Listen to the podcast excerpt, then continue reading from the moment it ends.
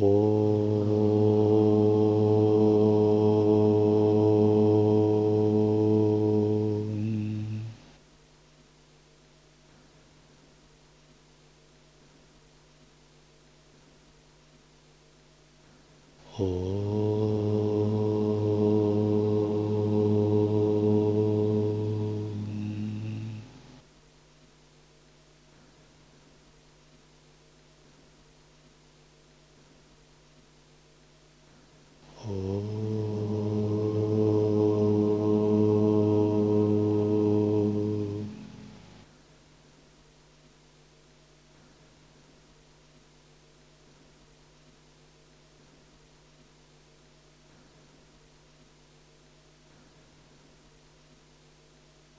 Надеюсь, что каждый раз, когда вы поете мантру Ом, вы выполняете полноценную визуализацию.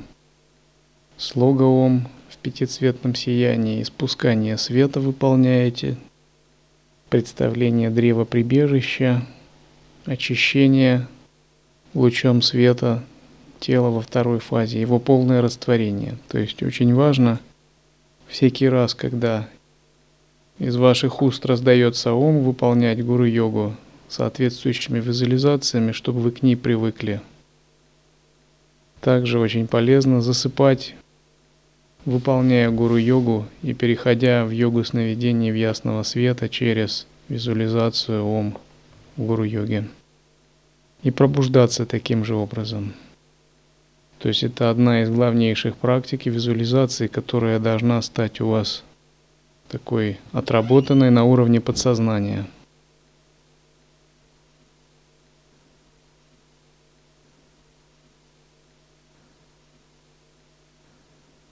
Текст Йога Васиштха, глава 3.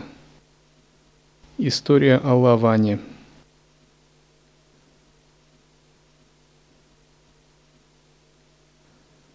Васиштха продолжает давать наставления царю Раме.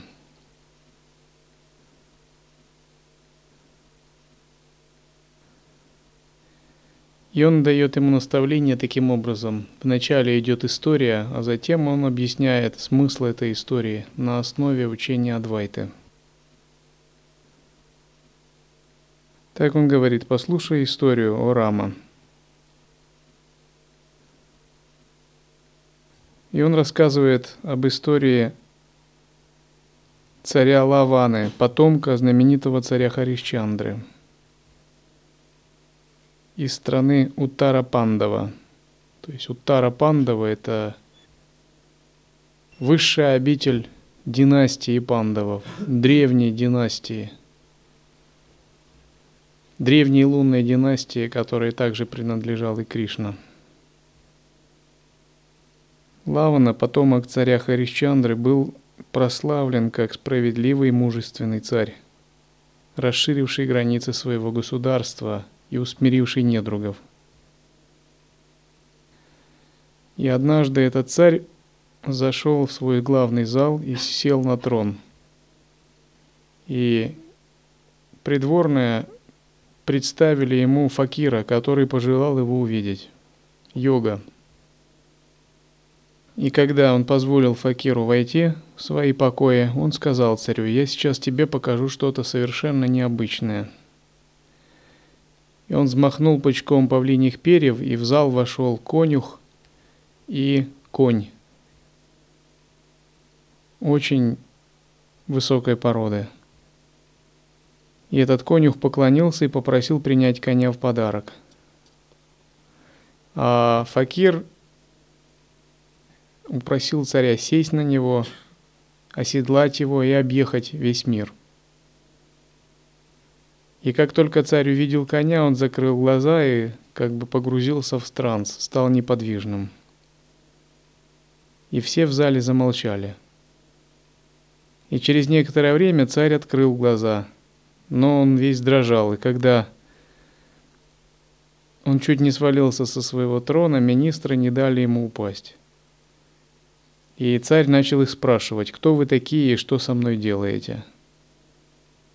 Испуганные министры сказали ему, «Ты могучий царь, но что с тобой случилось? Твой разум помутился».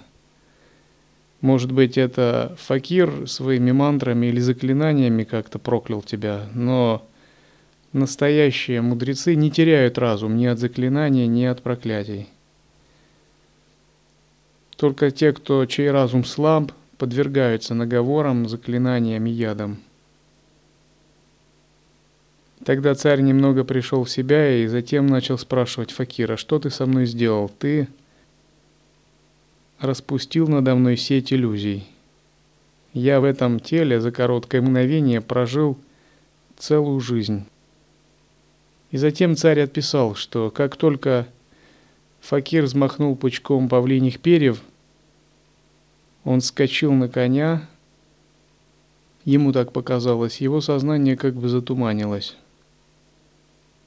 И потом он поехал на охоту, успел поохотиться, заблудиться, попасть в пустыню, провести там целый день и ночь, изнывать от жажды и почти умирая от голода, он встретил девушку из племени низкого рода. Его конь убежал. Девушка сказала, я тебе дам поесть, но ты на мне должен жениться. И поскольку ему надо было как-то выжить, он согласился. Она его накормила, отвела в свою деревню, где он был представлен как ее муж. Это была деревня людей низкого уровня развития. Они занимались охотой, ну, что-то наподобие первобытных людей. И царь прошел церемонию, и они поженили его на девушке этого племени. Его жена родила дочь, затем еще было трое младенцев. Он жил среди них много лет, страдая и наслаждаясь как семьянин в этом племени. Он защищал жену и детей, рубил дрова и ночью спал на земле под деревом, а когда было холодно, укрывался ветками в кустах питался в основном свининой. Он старел, торговал мясом, приносил мясо в деревне, в горах и продавал его. Когда был голоден, иногда дрался с другими членами племени за мясо, его тело почернело. Его разум огрубел, и он занимался охотой также. Сетями, силками ловил птиц. Так он провел семь лет, и он жил, нося только набедренную повязку.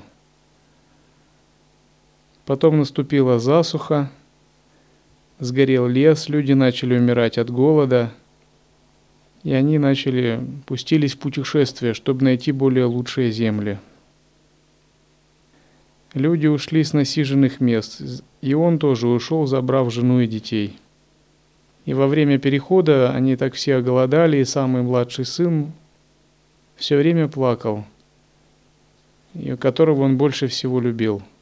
И он требовал что-нибудь поесть. Когда отец сказал, что мяса нет, он все равно требовал. Тогда он не в силах как бы терпеть, сказал своему ребенку, ладно, ешь меня. Ребенок тогда ответил, ну дай мне. Тогда он решил войти в костер и как бы из-за привязанности, видя, что ребенок не может больше терпеть, он решил покончить с собой, чтобы ребенок мог поесть. И развел погребальный костер и вошел в этот огонь. И как только он вошел в огонь, он вздрогнул и пришел в себя и увидел себя в своем зале и министра вокруг. И когда министры начали искать этого факира, они увидели, что он внезапно исчез. И тогда министры сказали, скорее всего, это не был простой уличный факир, он не хотел ни денег, ни награды. Скорее всего, это было испытание богов. Возможно, какое-то божественное создание решило тебя испытать, показать тебе силу иллюзии.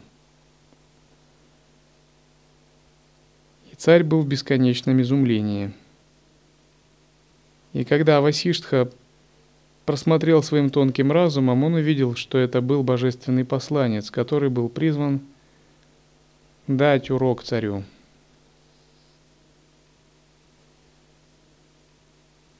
И Васиштха комментирует эту историю, объясняя природу реальности Раме.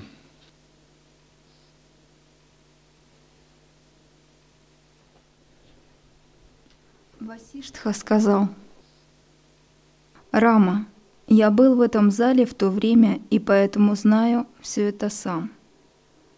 Так разум скрывает настоящую природу себя и создает иллюзорную внешность с кучей веток, плодов и цветов. Уничтожь эту иллюзию мудростью и будь спокоен. Васиштха продолжил. Вначале возникло разделение в высшем существе или бесконечном сознании. И бесконечное как бы стало и наблюдателем, и наблюдаемым.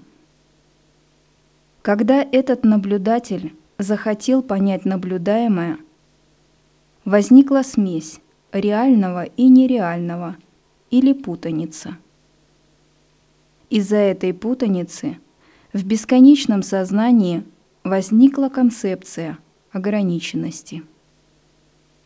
Ограниченный разум потом создает бесконечные идеи в самом себе, которые ослабляют и затуманивают его, приводя к страданиям, которые разум сильно преувеличивает. Эти идеи и эти ощущения оставляют свой след в разуме – формируя впечатления или обуславливающие тенденции, которые по большей части скрыты или потенциальны. Наш мир является как бы сном Брахмы, его застывшими мыслями или идеей Творца Брахмы – Если первичное сознание существует как абсолют вне проявленного и непроявленного, то затем на его поверхности как бы появляется рябь, волнение, вибрация. Эта первичная вибрация, когда она начинает осознавать саму себя, у нее впервые зарождается ощущение собственной индивидуальности. Так рождается первопринцип – того, которого называют безусловно первый. Безусловно первый – это Творец, Брахма, Творец Вселенной.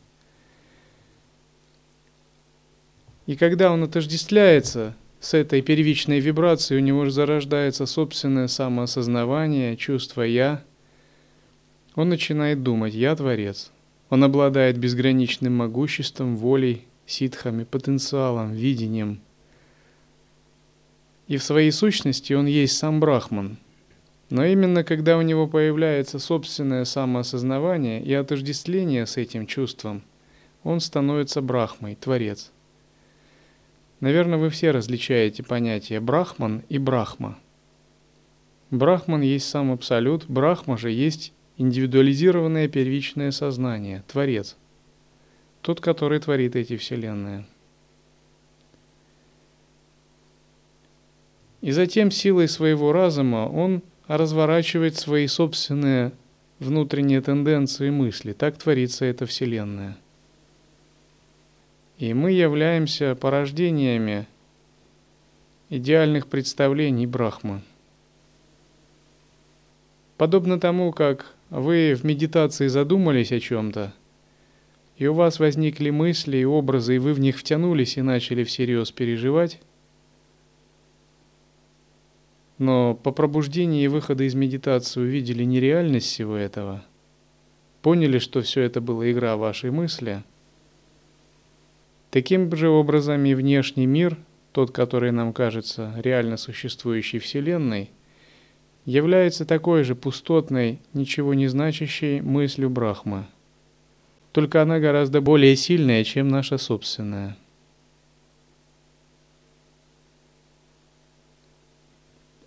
Но когда разум освобождается от них, покровы пропадают в момент, как роса на солнце, и с ними пропадают и страдания. До этого момента разум играет во всем, как маленькие дети играют с птенцами и мучают их, не понимая того. Страдания возникают не потому, что страдания реально существуют, а они возникают из-за того, что разум как бы галлюцинирует, и в галлюцинирующем состоянии он отождествляется с чем, с чего реально нет.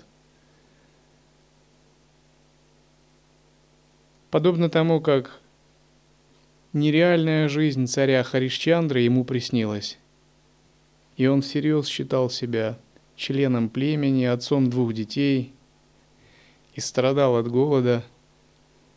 Таким же образом и сам Харишчандра со своим дворцом является такой же иллюзией. Другими словами, живые существа видят сон во сне. Это майя, сансара и есть многоуровневая иллюзия. И других источников страданий не существует. И самое главное обрести такой взгляд, который позволяет тебе понять, что есть истина, а что есть иллюзия. Проблема не в каких-то частных вещах, а проблема в глобальных вещах и именно в отождествлении с иллюзией. Сама иллюзия, на самом деле она тоже нереальна. Она существует как иллюзия до тех пор, пока мы с ней отождествляемся. Но на самом деле даже в ней нет ничего плохого – это просто одна из шакти, вуалирующая сила Абсолюта, которая играет свои лилы. Она становится вредоносной только когда происходит затуманивание разума, когда происходит отождествление с ней. Если же отождествления нет, она является полноценной игрой энергии.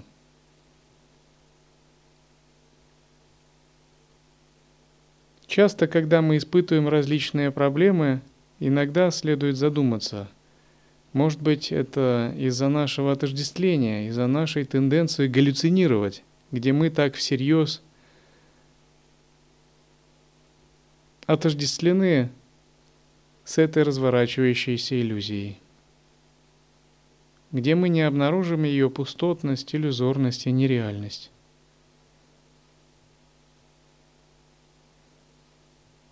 Нечистый разум – видит привидение там, где есть только столб, и портит все отношения, сея подозрения среди друзей и делая их врагами. Как пьяный видит, что мир вращается вокруг него. Иногда человек, у которого омраченное сознание, он может по своей наивности думать, что все так думают – Иногда я сталкиваюсь с таким мышлением. Человек безапелляционно выдает некую точку зрения, свою собственную, исходящую из его видения, и говорит, все так думают. Я говорю, хорошо, пойдем. Встречаю первого человека, спрашиваю, так все думают? Он говорит, я совершенно иначе думаю. Идем к, друг, к другому человеку, спрашиваю, ты так думаешь? Он говорит, нет, я совершенно иначе. Проходим пять человек, никто так не думает. Я спрашиваю, ну как, будем дальше идти? Это не первый раз такой трюк, который я проделывал с учениками, чтобы показать им, что каждый живет в своем тоннеле реальности, он может думать совершенно иначе, нежели вы. Но человек по наивности, он предполагает, что все живые существа галлюцинируют так же, как и он сам. На самом деле каждый пребывает в своем собственном кармическом видении. Разумеется, по определенным параметрам у нас есть много общего. Именно поэтому мы здесь мы разделяем общее сама и практику дхармы. Но иногда в отношении некоторых более тонких вещей, иногда мы можем встречаться, что то, что мы думаем, это всего лишь только наши собственные мысли. И особенно это связано с чистым и нечистым видением. К примеру, иногда человек, пребывающий в нечистом видении, он может думать, что другие также разделяют его нечистое видение – и он бывает бесконечно изумлен и поражен, когда встречается с тем, что другие думают иначе. Ему даже это в голову не приходило.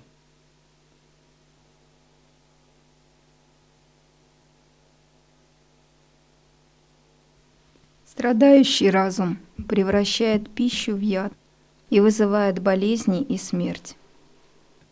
Нечистый разум, нагруженный скрытыми тенденциями – является причиной заблуждений, мании и фобий. Итак, причиной страданий являются не сами страдания как таковые и не внешние обстоятельства, а прежде всего разум, нечистый разум, нагруженный прошлыми тенденциями, то есть омрачениями, клешами, самскарами и васанами – Страдания возникают не потому, что они как-то существуют сами по себе, а они именно формируются этим нечистым разумом. Находящиеся глубоко в подсознании скрытые тенденции, самскары, клеши, васаны, они как бы активируют некоторое состояние и влияют на внешнее пространство. И тогда из внешнего пространства они притягивают разные неблагоприятные ситуации – нет каких-то страданий или неблагоприятных ситуаций самих по себе как таковых. Все они формируются именно скрытыми тенденциями разума. И если в разуме есть нечистые скрытые тенденции, то разум притягивает неблагоприятные ситуации формирует такое пространство вокруг себя. Если разум сильно омрачен скрытыми тенденциями в подсознании, то он как бы имеет кармическое видение, которое не позволяет рассматривать мир чисто. Благодаря этому и формируется его определенный мирок, его собственная вселенная. И хотя мы все носим одинаковую одежду и живем приблизительно в одинаковых условиях, то наши скрытые тенденции различны. То есть память ваших прошлых воплощений, ваша нынешняя память – совершенно разная. И это можно обнаружить не сразу, а при каких-то специальных тестах, проверках. То есть у каждого свои собственные потаенные, скрытые тенденции.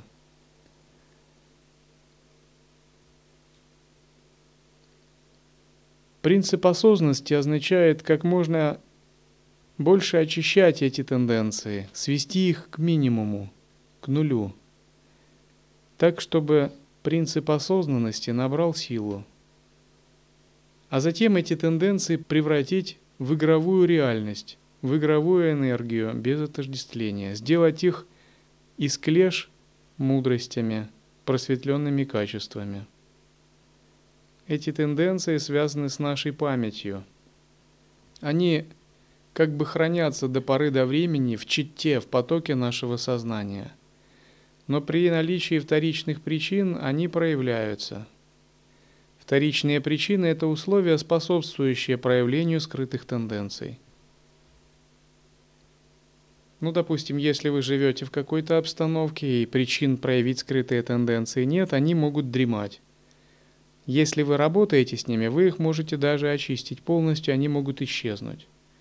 Ну, допустим, вы попадаете в какие-то обстоятельства, где ваши скрытые тенденции проявляются. Ну, это может быть длительный ретрит в уединении. Или какая-то ситуация, где вы с чем-то сталкиваетесь. И внезапно вы увидите, что два человека, попадая в одну и ту же ситуацию, реагируют совершенно иначе. Потому что у них разные скрытые тенденции. Ну, пример. Кто-то начинает общаться по служению с мирянами. И когда общается один человек, он может притягивать ситуации гармонии, процветания, благоприятствования.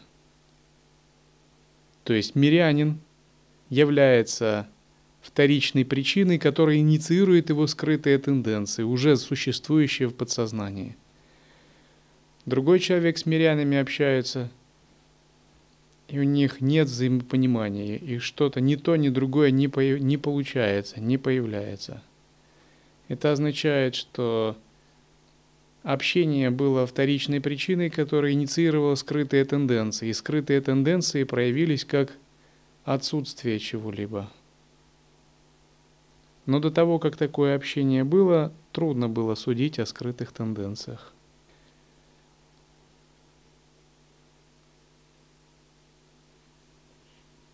Человек должен стараться выкорчевывать и выбрасывать подобное. Чем является человек, как не своим разумом? Тело инертно и несознательно. Нельзя сказать, что разум инертен, хоть и нельзя сказать, что он разумен. То, что делается разумом, является действием. То, от чего разум отказался, называется отречением. Очень важное предложение, которое характеризует всю суть анутара тантры. Обычно действием именуется то, что делается телом. Но здесь говорится, то, что делается разумом, вот это есть истинное действие. И то, в чем отрекается разум, это есть истинное отречение. Принцип анутара тантры отдает приоритет действиям не тела, а разума. К примеру, если совершается какое-либо действие, но в нем отсутствует пхава, намерение, эмоциональная составляющая и привязанность, то такое действие можно свести к минимуму, согласно законам Анутара Тантры. То есть оно не несет кармических последствий или почти не несет. И напротив, даже если действие тела не совершается, но разум довольно сильно к чему-то привязывается или это сопровождается эмоциями, то это равноценно совершению действия на физическом уровне.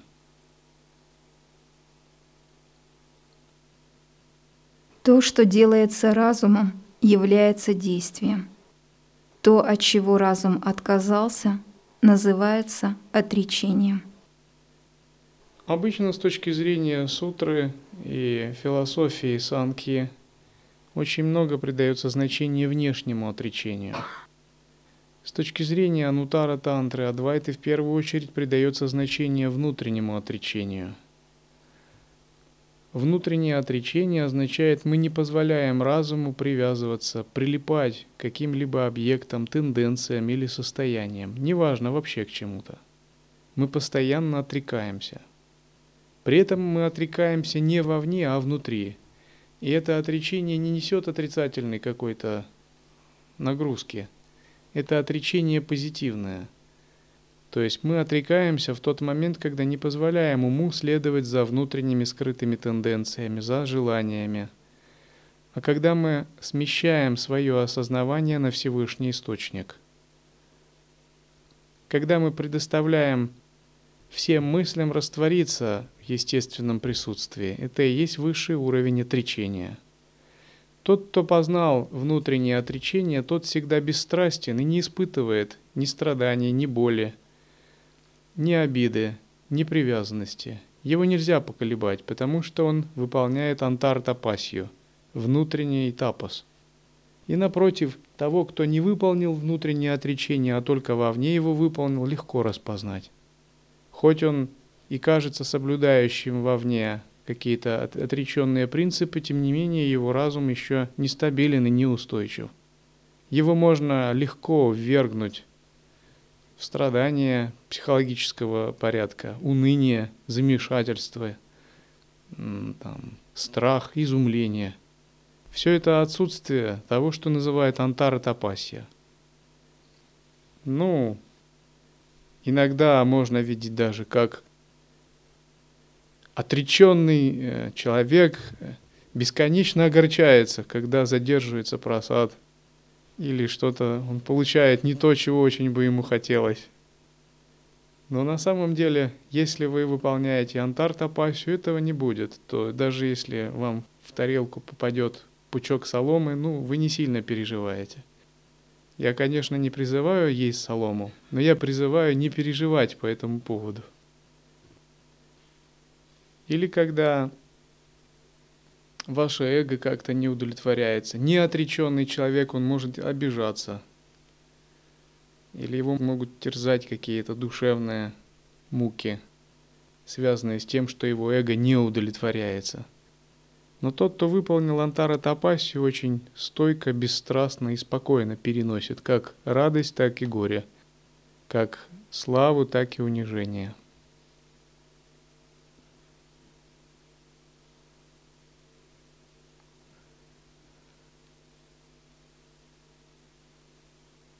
Бесстрастие является настоящим фактором подтверждающим внутреннее отречение. При этом внутренне отреченный человек может казаться вполне обычным, то есть заниматься обычной деятельностью. Разум является всем миром. Разум – атмосфера. Разум – небо. Разум – земля. Разум – ветер и разум велик. Дураком зовут только того, чей разум глуп. Одно тело без интеллекта, например, после смерти, не зовут дураком. Разум видит и формируются глаза. Разум слышит и появляются уши. Точно так же происходит с другими органами чувств. Разум их создает. Разум решает, что сладко и что горько, кто друг и кто враг. Разум принимает решение о времени. Царь Лавана пережил меньше, чем за час то, что происходило в течение целой жизни. Разум решает, что есть рай и что есть ад. Потому если научиться управлять разумом, научишься управлять всем – включая чувства. Разум подобен внутренней вселенной человека, который генерирует мирных гневных божеств, нечистых существ, людей, асуров, ракшасов, демонов и прочих. Разум подобен волшебному зеркалу, который может проецировать удивительные фигуры, божеств, мандалы, янтры, или наоборот, ужасное видение ада – и это волшебное зеркало – это как бы наше собственное осознавание. Человек, обладающий истинным «я», подобен ребенку, у которого есть суперкомпьютер, но который не очень-то может им управлять. Когда мы управляем нашим разумом, оно генерирует мандалы, янтры, божеств, чистое видение – когда мы им не управляем, оно генерирует привязанность, иллюзии, хаос или даже какие-то адские видения или видения низших миров. Вопрос в том, насколько мы контролируем наш разум, насколько мы добиваемся, чтобы он генерировал именно чистые проявления –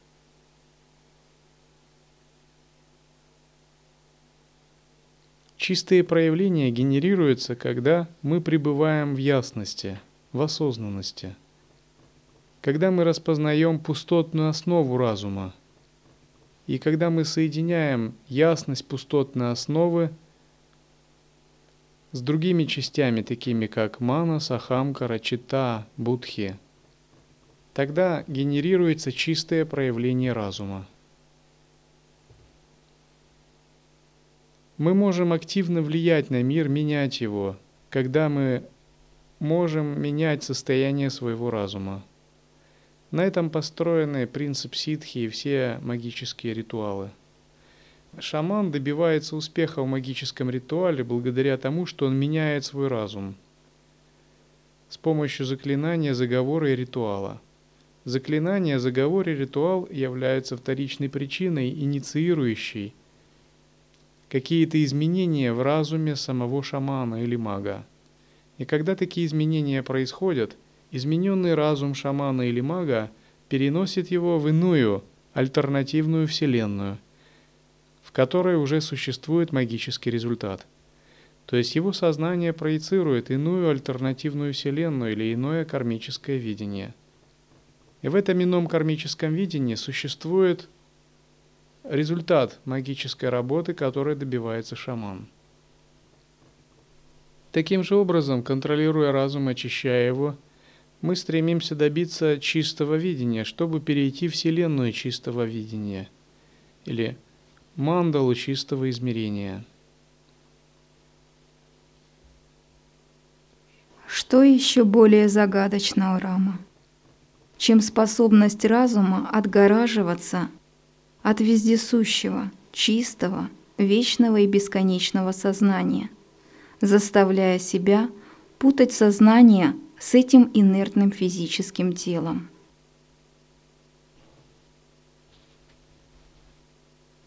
Васиштха говорит, что у разума есть изумительная способность отгораживаться от бесконечного сознания. То есть часто он тем и занимается, что отгораживается от бесконечного сознания за счет того, что отождествляет себя с физическим телом. Быть осознающим, упражняться в санкальпе – это постоянно ломать эту перегородку, постоянно ее как бы открывать. Эта перегородка возникает естественно в силу прошлых врожденных тенденций, как необъяснимая сила Майи, которой подвергаются все живые существа.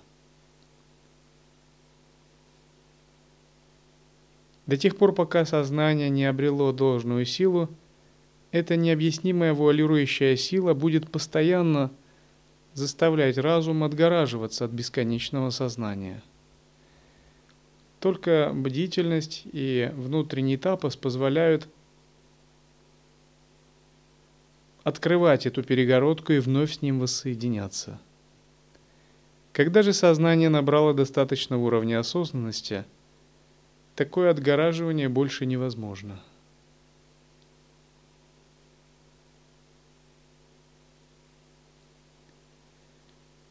Я читал, в Нидерландах был такой интересный случай. Одна женщина решила выйти замуж. Но ничего необычного нет в том, что она решила выйти замуж. Но она решила выйти замуж за саму себя. И заявила об этом, собрав родственников, друзей и подав все это в местный зал брагосочетаний – и изумленным друзьям и родственникам она заявила, что она очень любит и уважает себя. И она так подружилась с собой, как бы, что не мыслит, что она могла бы выйти замуж за кого-то еще. И она сказала, что прежде чем она достигла такого состояния гармонии с собой, любимой, она до этого была в большом конфликте с собой, и разные части ее конфликтовали. То есть и она была очень разделенной. И только спустя много лет ей удалось с собой договориться, прийти в гармонию и даже полюбить разные части своего «я», а затем объединить их в одно единое целое. И когда это объединение произошло, она испытала такой духовный прорыв и подъем, что она решила это как-то отметить, даже официально. Ну, вообще, я вам скажу, есть разные странные страны и разные странные законы – к примеру, в Индии можно э, выйти замуж за дерево, которое символизирует какое-нибудь божество или родственника. И в некоторых странах законы позволяют выйти замуж за животное и жениться на лошади, э, на кофемолке, на автомобиле. И это в самом деле существует, и в штате Техас некоторые законы существуют, где можно жениться на фруктах, деревьях, бытовых приборах, э, на животных, на домашних животных и прочих вещах. В некоторых странах существуют законы, согласно которым можно выходить замуж за умерших. В Индии, в США и в некоторых странах Европы это есть. Поскольку люди разные, у них у всех могут быть странности. Но даже среди такого как бы либерализма законов европейских не нашлось для нее законов. И церемонию бракосочетания провели все-таки в храме бракосочетания, но в записи официальной регистрации было отказано. Эта Матаджи осталась довольна. Устранение такой иллюзии – это очень похоже на такое бракосочетание с самим собой. Вы, наконец, перестаете воевать со своими разными частями, устанавливаете между ними мир, гармонию и можете их полюбить. Они все предстают чистыми, священными, и они предстают как части единого целостного сознания –